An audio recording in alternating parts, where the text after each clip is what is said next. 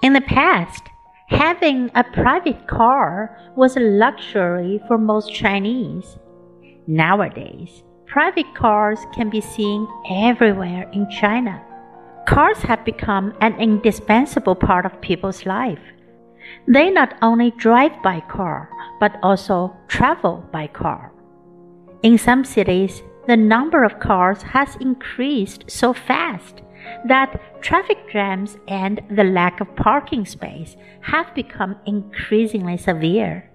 The municipal government of these cities have to introduce new regulations to limit the number of cars on the road.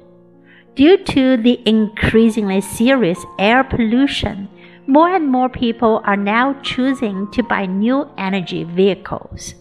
The Chinese government has also taken some measures to support the development of new energy vehicles.